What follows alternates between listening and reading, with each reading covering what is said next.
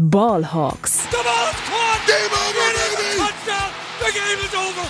They are going nuts at Century League. Hey und herzlich willkommen zum offiziellen Podcast der German Seahawkers. Heute mit Simon. Hey und herzlich willkommen zu einer neuen Folge Ballhawks, dem offiziellen Podcast der German Seahawkers. Heute äh, bin Simon, ich am Mikrofon und ich freue mich total, die Folge heute mit Yannick aufzunehmen. Hi Yannick. Moin, äh, ich glaube, wir beide das erste Mal so in der Konstellation, ne? Kann das sein? Ja, ich glaube auch. Ich glaube, äh, das hat man bisher noch nicht. Äh, umso schöner, dass es geklappt hat. Und was wir heute machen wollen, ist, wir wollen nach vorne gucken auf die Preview Woche 13, äh, das Auswärtsspiel der Seahawks bei den Dallas Cowboys. Bevor wir jetzt hier weiter rumlabern, würde ich sagen, lass uns direkt in die Seahawks News gehen. Machen wir. Frisch aus dem Locker Room, unsere Seahawks News. Ja, und da haben wir ein paar Injury-Updates äh, zu vermelden. Es sieht weiterhin so aus, als würde Ken Walker nicht spielen können, der sich ja äh, im Spiel gegen die Rams recht früh verletzt hatte und auch etwas schwerer wohl verletzt hat. Er hat schon gegen die 49ers nicht gespielt und es sieht auch weiterhin eben so aus, als wäre er noch nicht wieder ähm, so weit. Das heißt, es wird noch mindestens eine Woche danach dauern. Wir haben ja dann auch nach dem Donnerstagsspiel, was jetzt ansteht, ein bisschen mehr Pause, die er dann hoffentlich nutzen kann, um wieder völlig fit zu werden. Ansonsten nehmen wir heute am Dienstagabend auf. Das heißt, wir haben noch nicht so besonders viel Trainingsdaten und weil es wieder mhm. eine kurze Woche ist, ähm, können wir eben noch nicht so viel zum tatsächlichen Game-Status sagen. Am Montag nicht trainiert haben Phil Haynes, Derek Young, Leonard Williams und Will Disley. Gute Nachricht, äh, Abram Lucas trainiert wieder mit. Sein Einsatz ist allerdings noch fraglich. Ähm, witzigerweise habe ich ihn äh, am Samstag äh, tatsächlich in Seattle getroffen. Ähm, Echt? Ja, tatsächlich. In welcher Situation? Ähm, wir waren beim, beim College Football, ähm, die, die Washington Huskies gegen Washington State und er, er war ja selbst Tackle bei Washington State und hat sich wohl das Spiel angeguckt. Auf jeden Fall stand er auf einmal vor uns und ähm, ja, wir haben ihn äh, natürlich gefragt, wann er wieder spielen kann, aber die einzige Antwort war soon, also bald. Ähm, viel ja. mehr hat er sich nicht entlocken lassen. Ja, war ja klar, dass er da jetzt nicht genau daraus plaudern will. Aber ich habe auf jeden Fall auch äh, gelesen, dass er wohl und auch die Seahawks planen, dass er jetzt diese Woche endlich wieder spielen kann. Ich meine, die Verletzung war ja Woche eins gegen die Rams, glaube ich, ne? Ja. Und äh, wir brauchen ihn auf jeden Fall, denn er ist vielleicht unser bester Tackle.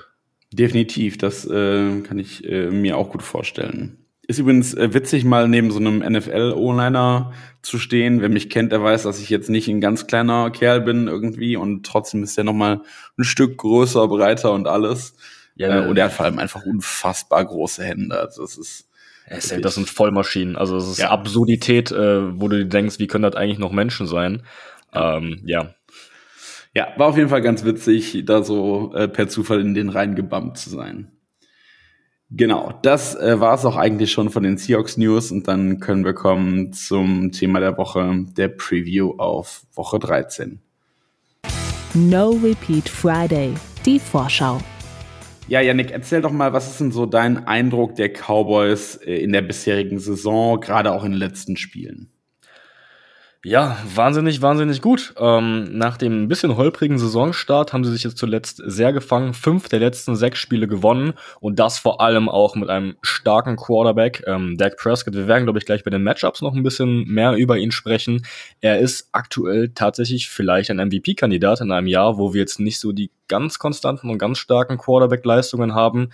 Ähm, Prescott spielt richtig gut aus der Pocket, ähm, wo man auch fairerweise sagen muss, die O-Line ist auch extrem gut, aber das werden wir bei den Cowboys auf beiden Seiten des Balles sehen. Klare Baustellen haben die eigentlich nicht. Das ist im Prinzip schon ein sehr weites Team und unter Umständen auch ein Super Bowl-Contender. Wie siehst du das?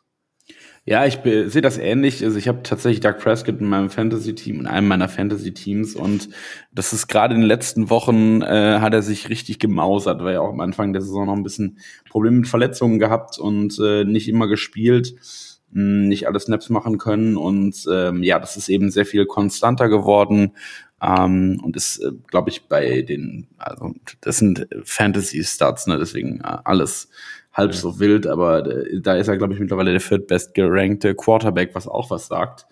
Ähm, naja, und ähm, MVP würde ich jetzt vielleicht, so weit würde ich jetzt vielleicht noch nicht gehen. Ich glaube, wenn man sich den eigentlichen Titel anguckt, nach dem Motto, wer, wer bringt am meisten Value für sein Team, ähm, dann ist das wahrscheinlich, ist er da schon irgendwie in der engeren Auswahl, aber ich glaube, um, um diesen Preis gewinnen zu können, da, da musst du ein bisschen mehr Action, ein bisschen mehr, noch ein bisschen mehr Spaß machen quasi, ähm, Ja, um safe. da die NFL Safe. zu überzeugen. Stimme ich dir zu. Ähm, wie gesagt, da sind wir uns, glaube ich, beide einig, dass er da in einer Konversation sein sollte. Für mich ist er es aktuell auch nicht. Aber generell dieses Cowboys-Team, das hat auch noch so viele andere Stärken. Ich meine, wenn wir über den Pass-Rush sprechen, mit einem Micah Parsons, mit einem Lawrence, ähm, CD Lamb spielt vielleicht das beste Jahr seiner Karriere, ist dieses Jahr ein Top 5 Right Receiver. Es wird wirklich richtig, richtig schwierig für die Seahawks diese Woche.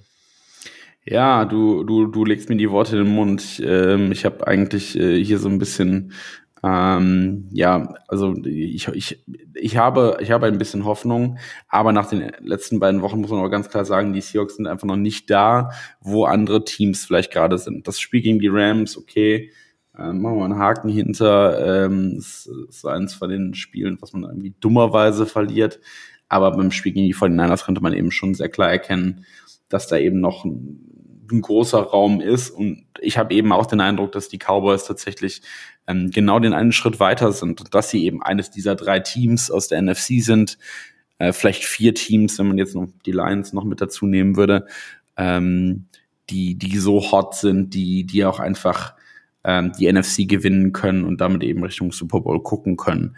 Ähm, da, da sind die Cowboys eben den einen Schritt, glaube ich, weiter und haben eben eben genau wie du gesagt hast, nicht mehr diese Lücken im Kader, die wir eben an einer oder anderen Stelle noch haben, sind, sind konstanter und äh, ja, das sieht eigentlich alles ganz gut aus, das stimmt schon. Ja, würde ich dir auf jeden Fall auch äh, komplett recht geben. Wollen wir auf die einzelnen Matchups schauen? Gerne, fang ruhig mal an. Äh, Was hast denn du als erstes Matchup ausgemacht? Ähm, ich würde sagen, das Schlüssel-Matchup hier, womit wir auch anfangen sollten, ist die Offense der Cowboys gegen die Defense des Seahawks. Denn ich bin der Meinung, das Matchup wird hier das Entscheidende sein, weil wenn die Seahawks Defense es nicht schafft, das zu einem Low-Scoring-Game zu halten, dann haben wir hier nahezu keine Chance, das zu gewinnen. So ehrlich muss man sein, meiner Meinung nach. Ich glaube, dass auf der anderen Seite die Seahawks Offense gegen diese Defense, zu der wir gleich kommen werden, extreme Probleme haben wird. Ich glaube, hier trifft Stärke auf Stärke. Die Seahawks Ja. Defense hat sich mittlerweile richtig gemacht, ähm, sowohl im Pass Rush als auch in der Secondary. Und sie müssen es hier schaffen, die Cowboys Offense zu limitieren. Also wird enorm schwierig. Prescott spielt wahrscheinlich das beste Jahr seiner Karriere. Mal so ein paar Stats für die Leute, die es interessiert. 70% Completion Percentage, das ist Platz zwei hinter Brock Purdy. Ähm, Top 5 in Sachen äh, Passing Yards mit fast 3000 jetzt schon. Meiste Passing Touchdowns äh, mit 23 und dazu nur sechs Interceptions. Ähm, Prescott spielt richtig konstant und richtig gut. Klar, fairerweise auch in guten Umständen, die er braucht. Aber es ist wirklich beeindruckend. Siehst du das ähnlich? Ja, auf jeden Fall. Ähm, und auch deinen ersten Teil der Analyse nach dem Motto, die, die Seahawks Defense muss einfach zeigen, was sie, was sie kann, den teile ich total. Wenn man mal darauf schaut, äh, was letzte Woche passiert ist, dann, dann haben wir das Spiel in allererster Linie verloren, weil wir in der ersten Lage, in der ersten Halbzeit selbst nicht in der Lage waren, den Ball zu bewegen. Punkt eins, aber Punkt zwei vor allem, wir waren nicht in der Lage, äh, die 49ers Offense zu stoppen. Und wenn uns das bei den Cowboys nicht gelingt, wenn die in den ersten drei ähm, in den ersten drei Drives äh, drei Touchdowns aufs Parkett zaubern, dann rennen wir dem ganzen die ganze Zeit dem Spiel hinterher und ähm, dann wird's dann wird's furchtbar schwer. Also die, der Schlüssel wird darin liegen, Third Down Stops hinzubekommen, keine unnötigen Flaggen, ähm, eben zu versuchen, den den Ball möglichst noch in der in der Hälfte der Cowboys eben ähm, ja ans, ans Stoppen zu bringen und das wird wahnsinnig schwer eben genau aus den Gründen, die du genannt hast. Ähm, Dak macht doch einfach keine verrückten Sachen gerade. Ähm, das Run-Game hat einen wirklich hohen Floor. Die, die Line hast du eben schon mal angesprochen. Ähm, das sieht alles einfach im, im Gesamtkonstrukt wirklich gut aus. Ähm, ja, das wird, das wird schwierig, definitiv. Ja, du sprichst gerade schon einen wichtigen Punkt an, äh, Flaggen vermeiden. Also die Seahawks in dieser Saison wirklich Weltmeister darin, Flaggen zu sammeln. Und ähm, das müssen wir tunlichst vermeiden, sowohl Defense als auch Offense. Ich glaube, wir haben richtig viele False-Start-Probleme in der Offense, aber auch in der Defense, glaube ich, regelmäßig mal Offside. Ähm, das müssen wir natürlich vermeiden, aber das ist ja auch eigentlich eher so eine Grundtugend. Ne?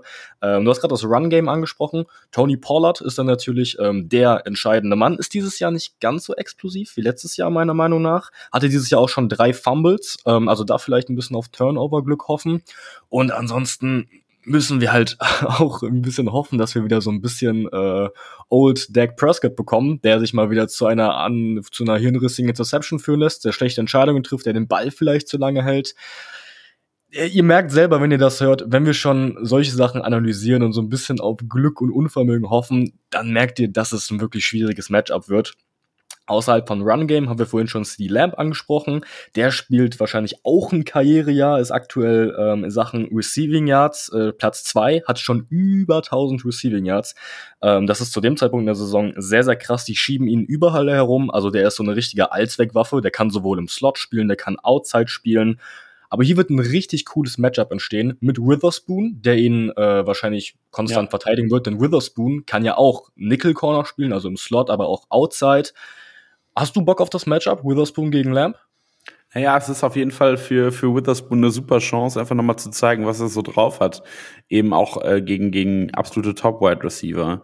Er hat das ja in den, in, also erste Woche hat er nicht gespielt, aber dann danach, vor allem in den, in den drei, vier Wochen äh, bis zur Bay, äh, wirklich extrem stark gezeigt und auch seitdem immer wieder super Pass-Breakups, klasse Plays gemacht ähm, und, und gegnerische ähm, Receiver wirklich sehr gut in Schach gehalten. Ähm, ja, und das gegen, gegen so ein, so ein ähm, einen, einen, einen hotten Typen wie, wie CD Lamb, der jetzt gerade einfach richtig gut drauf ist, beweisen zu können. Ich glaube, dafür, dafür haben wir ihn geholt und dafür hm. ähm, ist er eben auch ähm, so hoch im Draft gegangen, dass er dann zeigen kann, dass er das tatsächlich kann.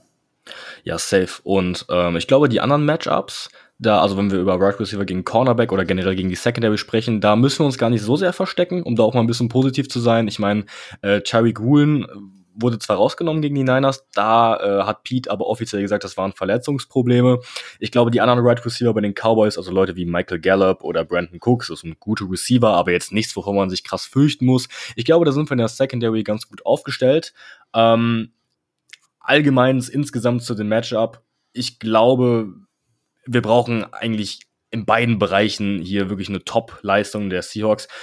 Versuchen, dass wir den Run stoppen können, dass wir Pollard vielleicht ähm, früh unter Druck setzen, ihn zu einem Fumble zwingen. Prescott vermehrt vermehrt unter Druck setzen, unter Pressure setzen, dass wir irgendwie wieder diesen alten Prescott aus ihm rausholen.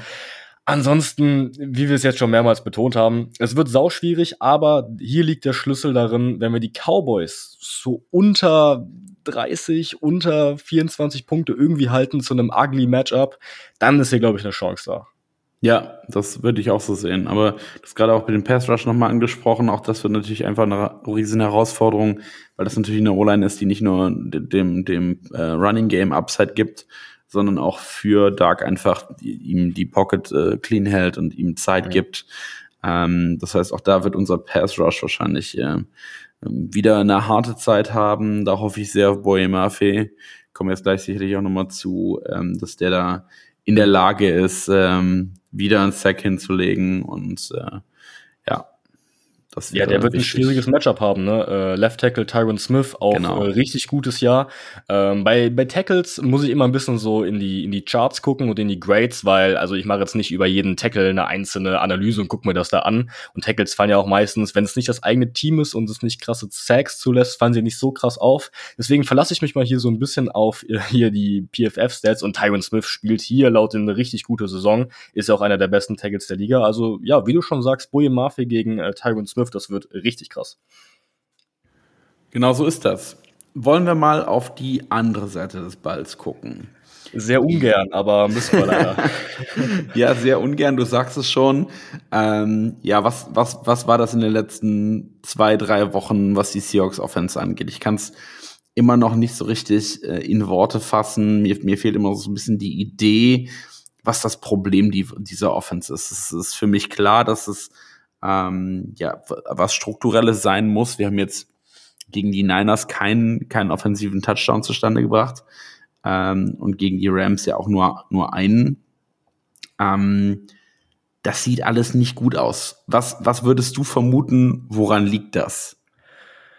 Grundsätzlich erstmal an äh, mehreren Dingen. Ich habe es auch letzte Woche bei ESPN, glaube ich, auf Instagram gesehen, wo auch teilweise Analysten geschrieben haben, what the fuck is wrong with the Seahawks Offense? Weil also es ist für mich eine gnadenlose Underperformance. Die, diese Offense ist nominell gut. Also die Offensive Line ist in Ordnung. Gino spielt an sich auch gar nicht so schlecht, wie er oftmals gemacht wird. Wir haben fantastische Wide right Receiver, wir haben gute Running Backs momentan wird das Leistungsniveau einfach nicht abgerufen, zum einen, aber auch zum anderen müssen wir hier über Scheme sprechen. Ähm, wenn wir da über Shane Warden sprechen, dann ist das teilweise fragwürdiges Playcalling, ähm, schlechte Entscheidungen, wie bei, bei dem Rams-Spiel, wo man sich dann nicht dazu äh, entscheidet zu, zu spiken und nochmal einen Versuch zu nehmen, um dann irgendwie nochmal mehr zum Field Goal ranzukommen. Es sind fragwürdige Entscheidungen und vor allem, ich habe eine Stat rausgesucht, was mich extrem gewundert hat warum spielen wir nicht vermehrt in 12 Personal? Also 12 Personal mit mehr Tight Ends auf dem Feld. Dieses Jahr spielen wir vermehrt in 11 Personal, also mit drei Wide Receivern, was ja auch erstmal Sinn gemacht hat, weil wir jetzt eben diese drei krassen Receiver mit Metcalf, Lockett und JSN haben. Wir sehen aber, dass es in, gerade in der Mitte dieser Saison nicht so gut klappt.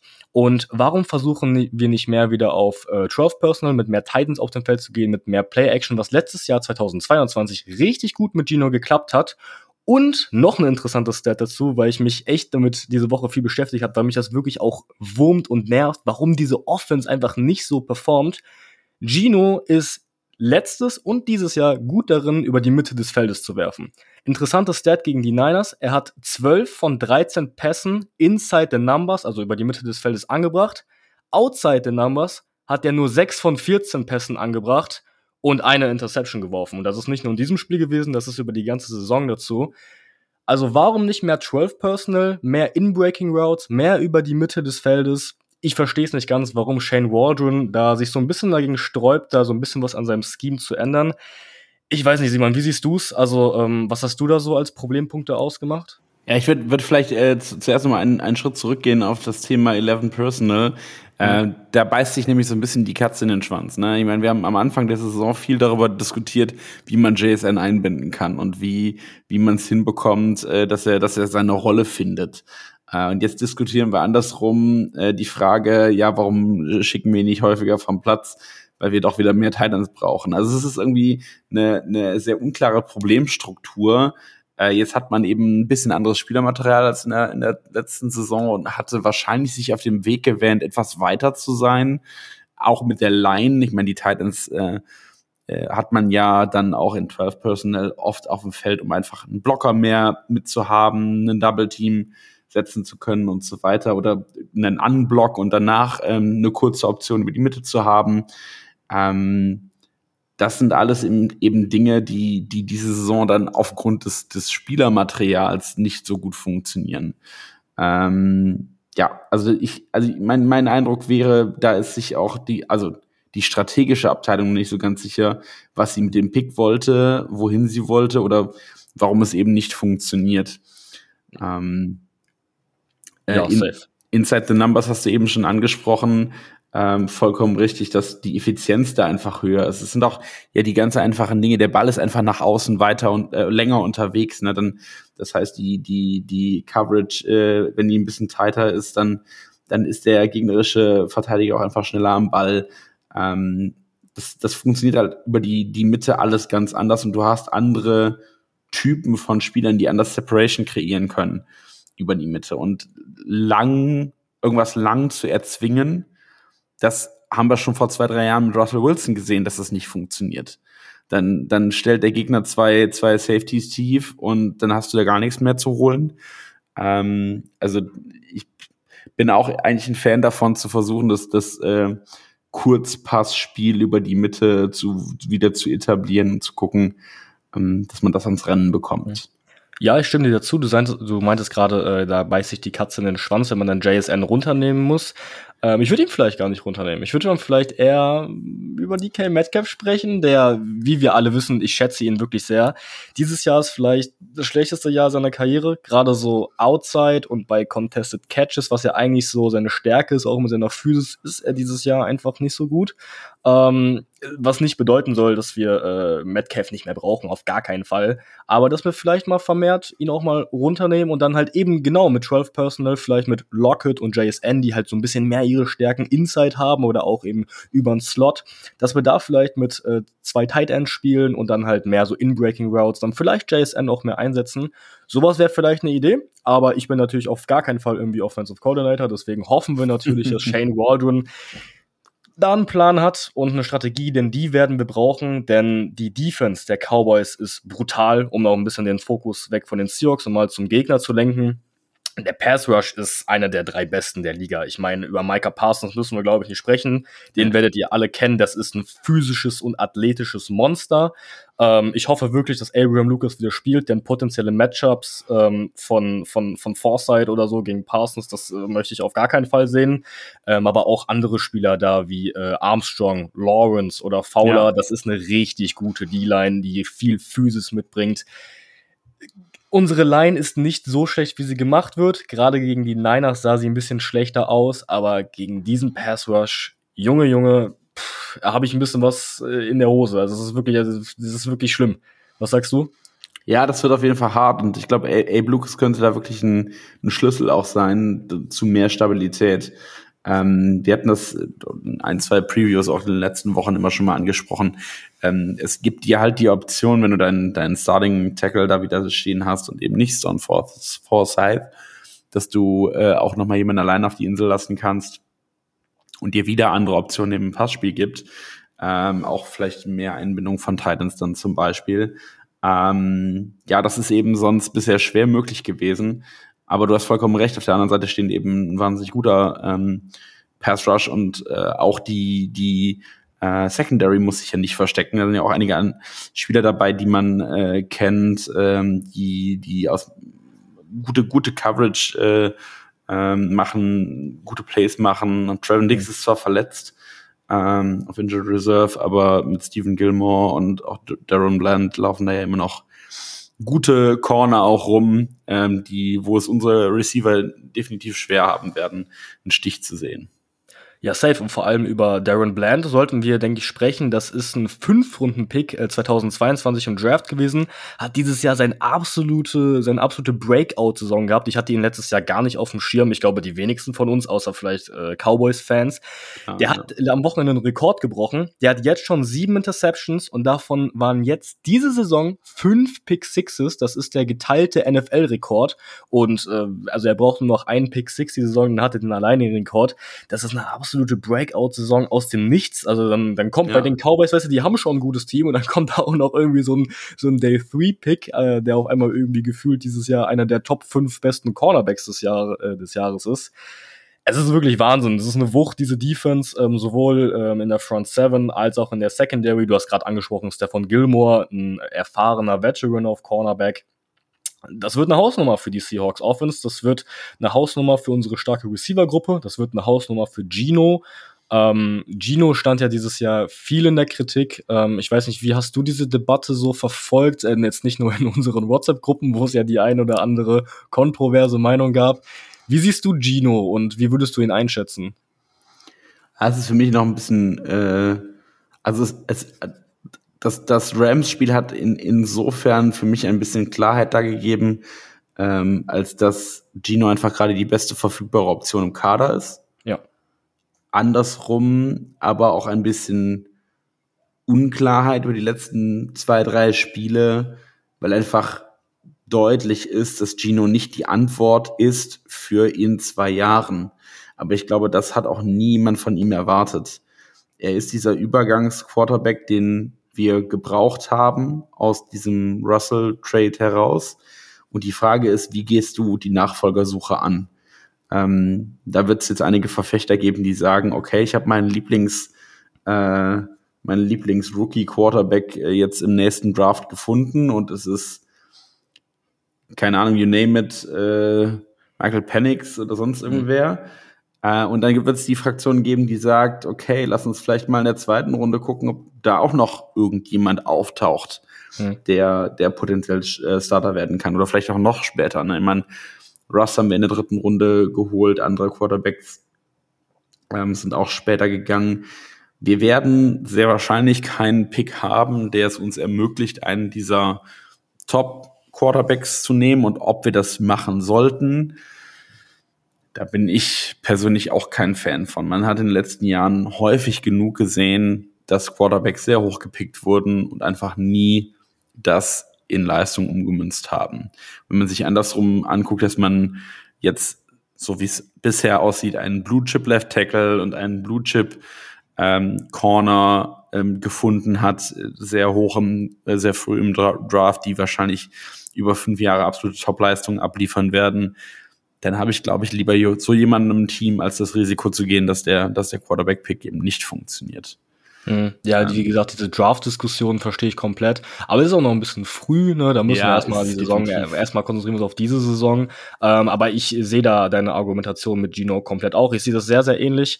Ähm, ich glaube, dass wir dieses Jahr einfach sehen, was Gino mittlerweile wirklich ist. Und das ist ein guter NFL-Starter, so genau. roundabout Top 20, Top 15 mit Potenzial und dem armen Talent auch mal ein bisschen mehr zu sein. Ich glaube einfach 2022 war sein kompletter Peak und ich glaube, das genau. werden wir in der Form leider nicht mehr so sehen. Aber er ist eben momentan die beste Option im Kader, denn wir haben gesehen, Drew Lock ist es definitiv nicht. Ähm, und wir können mit Gino gewinnen und es liegt auf jeden Fall nicht nur an ihm, dass diese Offense nicht performt. Er hat auch seine genau. Fehlerchen gemacht, das ist unbestritten. Aber wie gesagt, das Scheme, die Underperformance von unseren Right Receivern, die teilweise wackelnde O-Line. Nichtsdestotrotz, wenn wir zurückkommen auf dieses Matchup, wir bräuchten eigentlich schon ganz gerne einen Gino aus der 2022er Form und es braucht generell, glaube ich, einfach die beste offensive Leistung in diesem Jahr, um diese Dallas Defense zu schlagen. Vollkommen richtig. Äh, und dann kommt wieder das dazu, was, was wir am Anfang schon mal hatten, nämlich die Cowboys sind da, wo wir gerade noch nicht sind.